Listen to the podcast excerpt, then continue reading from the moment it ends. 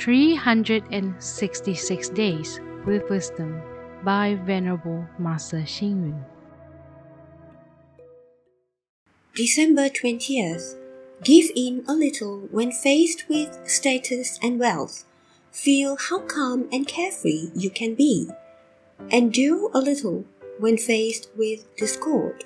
Feel how leisurely and contented you can be.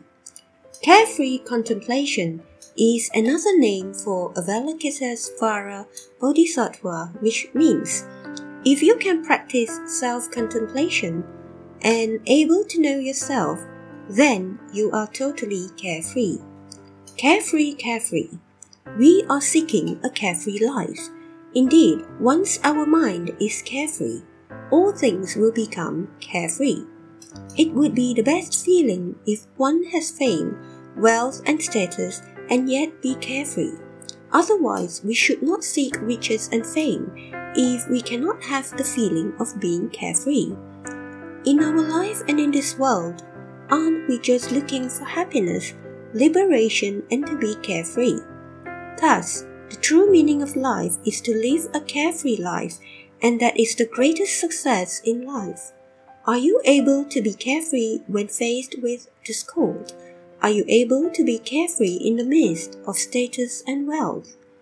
Are you able to be carefree when facing birth, aging, illness, and death? Are you able to be carefree with cause, condition, and effect?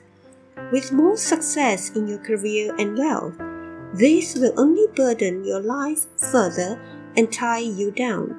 You will not have a carefree life but if you remain steadfast and unaffected by the eight conditions or the eight winds, profit and loss, defamation and fame, praise and blame, suffering and joy, you will be liberated and carefree.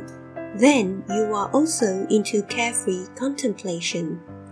Read, reflect, and act.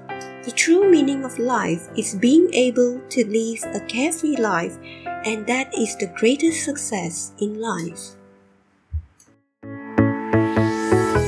Please tune in, same time tomorrow as we meet on air.